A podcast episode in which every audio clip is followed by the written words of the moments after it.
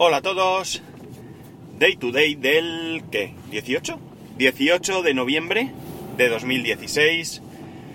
Son las 8 y 34 y 11 grados en Alicante. Lo primero, eh, tengo un trancazo que no me aclaro. Ayer estaba debatiendo sobre una cosita con Luis del Valle y con un oyente suyo, Germán, y me tuve que desenganchar porque, porque no podía con mi alma. A las 10 de la noche ya había comido algo, me tomé un paracetamol y a la cama porque, porque no podía. De hecho yo me noto la voz un poco rara, pero también porque tengo los oídos un poco taponados. Así que a ver hasta dónde llego porque es que me falta un poquito el aire y todo. Eso unido a que mi hijo también se ha puesto malo, tenía el estómago mal, no ha ido al cole, así que se lo ha llevado mi mujer con su abuela, pues hace que hoy grabe súper pronto, para lo que suelo grabar, vamos. Bueno, cosas. Ayer eh, recibí un mensaje en iVoox de alguien de vosotros, David creo, no recuerdo, perdóname, un poco molesto por el tema de eh, mi eh, ataque o como queráis decirlo a los funcionarios, ¿vale? Y bueno, lo primero yo ya le he contestado porque mmm, creo que él no ha escuchado capítulos posteriores y por tanto su su, digamos, comentario, pues viene a colación. Lo que ocurre es que yo ya ese comentario, pues al día siguiente lo, lo, aclaré. No porque él me lo dijera, sino porque, bueno, pues surgió así. Y es que él pone que, más o menos, viene a decir que, claro, que en la empresa privada todo el mundo es eficaz, todo el mundo tal. Y bueno, pues como yo le he dicho y como yo dije ayer, no es, no es así. Ya lo expliqué. La empresa privada es privada y que cada uno haga lo que quiera, pero la empresa pública la pagamos entre todos. Eh, no hay opciones y por tanto que menos que tener eh, un servicio adecuado. A partir de ahí, en la empresa privada hay mucho sinvergüenza, hay mucho cara dura, hay mucho vago, hay mucho incompetente y, y yo lo veo en mi misma empresa, así que es lo que hay. Eh, repito que mi intención no era molestar a nadie ni meterme con nadie, simplemente es, eh, bueno, pues una percepción que tenemos muchísima gente, muchísima gente. Y como ejemplo un botón, como se suele decir.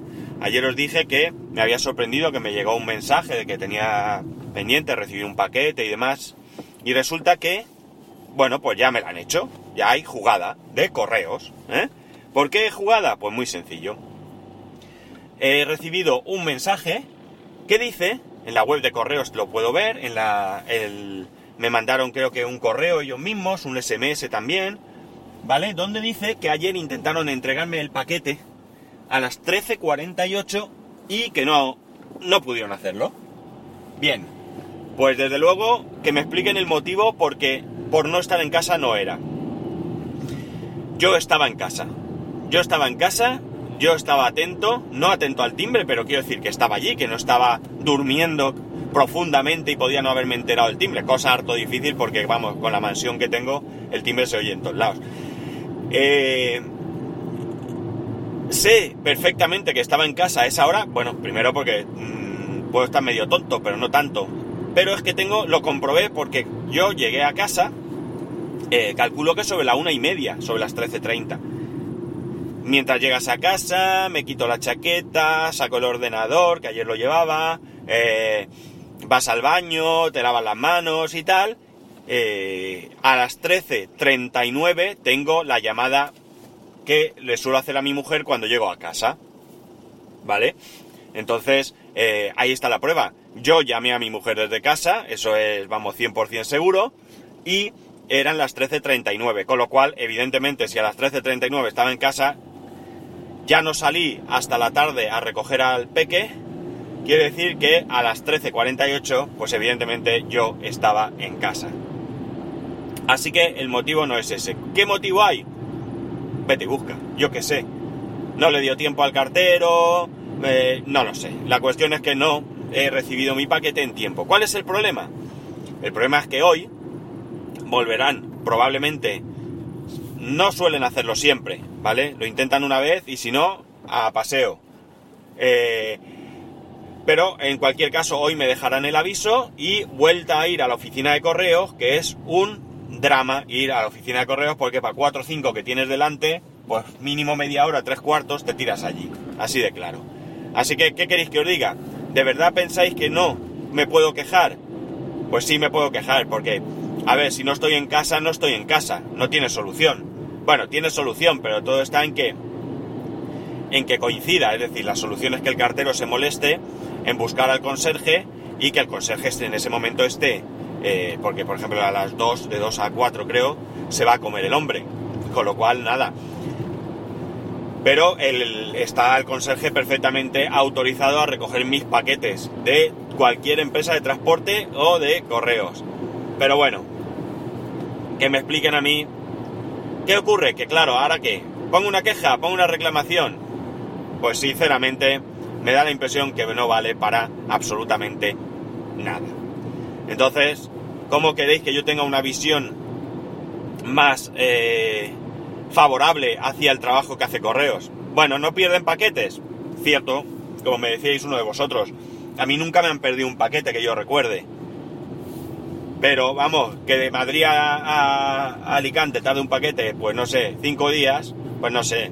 Me da que lo trae andando alguien porque no tiene otra explicación. Luego nos quejamos de las empresas de transporte, que yo me quejo, yo me quejo, porque ya sabéis que mi cariño hacia, por ejemplo, Seur es el que es.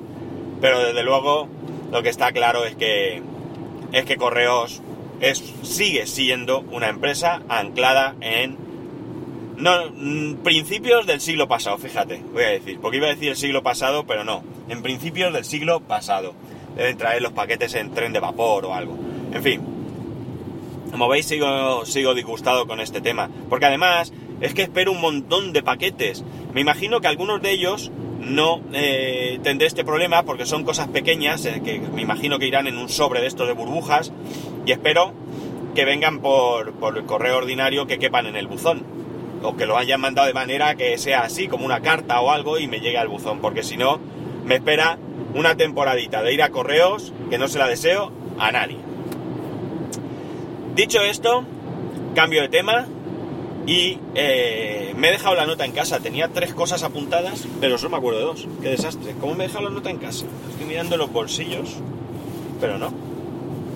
No sé qué he hecho con ella. Bueno, eh, he leído un artículo así muy por encima que dice que, bueno, ya sabéis que Donald Trump ha ganado las elecciones en Estados Unidos y que una de las cosas que... Eh, digamos, prometía era que iba a obligar a las empresas norteamericanas o estadounidenses, mejor dicho, a fabricar en el mismo territorio estadounidense. Esto hay empresas como Apple que se negaron a o que se pusieron rápidamente en contra de esta propuesta. Pero como digo, ahora he leído por encima un artículo que decía que Apple se estaría planteando fabricar en Estados Unidos y que ya habría hablado con Foxconn, que sabéis que es quien fabrica los dispositivos de Apple, para eh, estudiar este tema. Yo creo que esto es complicado. Y es complicado por un motivo único, realmente, y es el económico. Daros cuenta que los costos de fabricación en China son muy inferiores a países como Estados Unidos. ¿Por qué? Porque el nivel de vida allí es menor. ¿Por qué? Porque la, eh, ¿cómo se dice? Mm, filosofía del ciudadano chino es diferente a la filosofía del ciudadano norteamericano y por tanto, pues es evidente que ya solo en salarios se ahorran, o mejor dicho, es mucho menos dinero. Yo sé que alguno me dirá que si están explotados, que si tal y que cual. Pero bueno, es que habría que ser eh, objetivo con esto y, realmente hablar con ellos, con nuestros empleados, a ver si de verdad ellos se consideran explotados o no es así. Porque yo leí un artículo de que había ido no sé qué organización de derechos humanos y de alguna manera había forzado a que los empleados de, no sé si eran de Foxconn, creo recordar que eran de allí, no hiciesen tantas horas extras como hacían.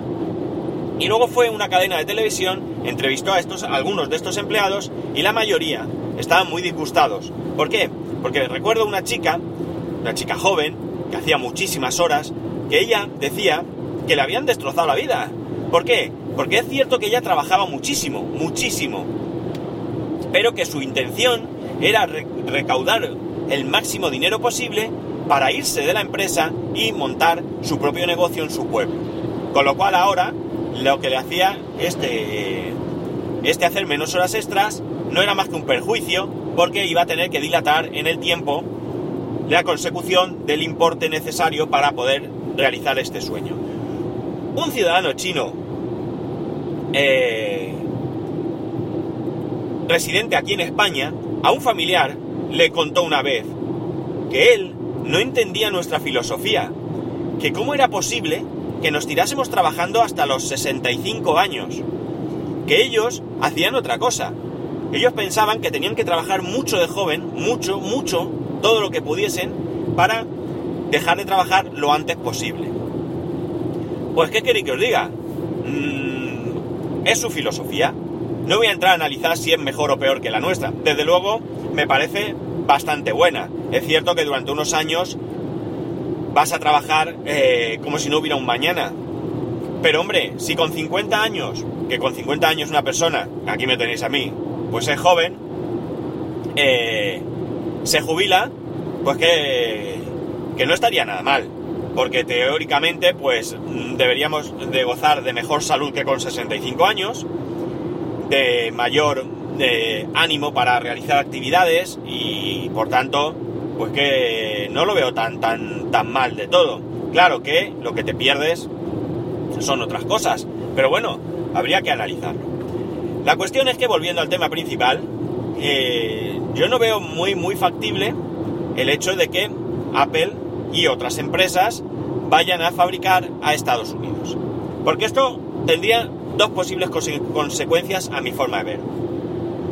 Una, que tuvieran menos beneficio y otra, que aumentaran los precios. Y adivinar de cuál de las dos soy yo eh, más, eh, eh, más, cuál me creo yo más, digamos, ¿no? Está claro, ¿no? Que aumentarían los precios. Porque de reducir beneficio, mira que lo veo difícil. Así que pienso que, eh, bueno, quizás es cierto que hayan intentado eh, estudiar este, esta posibilidad, pero también creo que no va a ser posible. No va a ser posible. A no ser que asuman que vamos a pagar más. Cosa que, sinceramente, espero que no. Espero que no. Tenemos que tener en cuenta que nos guste o no nos guste, vivimos en un mundo que cada vez está más globalizado entonces al final, eh, bueno, pues quizás la cuestión no sea que en tu país se haga todo, absolutamente todo, sino a lo mejor la idea buena sería que cada país, pues eh, en, aquello que se le da mejor, se especializara y eh, no tuviese competencia. No lo sé, no lo sé. La verdad es que yo de economía y empresa poco sé. Pero bueno, que no sé. Lo veo difícil que vayan a fabricar allí. Sabéis que textil, electrónica, todo eso, como en países asiáticos, no, no hay en otro lado. Pues nada, que esto es lo que tengo. Para hoy, eh, ya mi trancazo es todo lo que me ha dado de sí. Ya casi me está entrando un dolor de cabeza de hablar, así que lo voy a dejar aquí. Que tengáis un muy, muy, muy buen fin de semana. Yo mañana trabajo, lamentablemente para mí. Pero, pero espero que sea leve que ya sabéis que arroba pascual en Twitter, que spascual arroba spascual.es en Telegram y que nos escuchamos el lunes. Un saludo y adiós.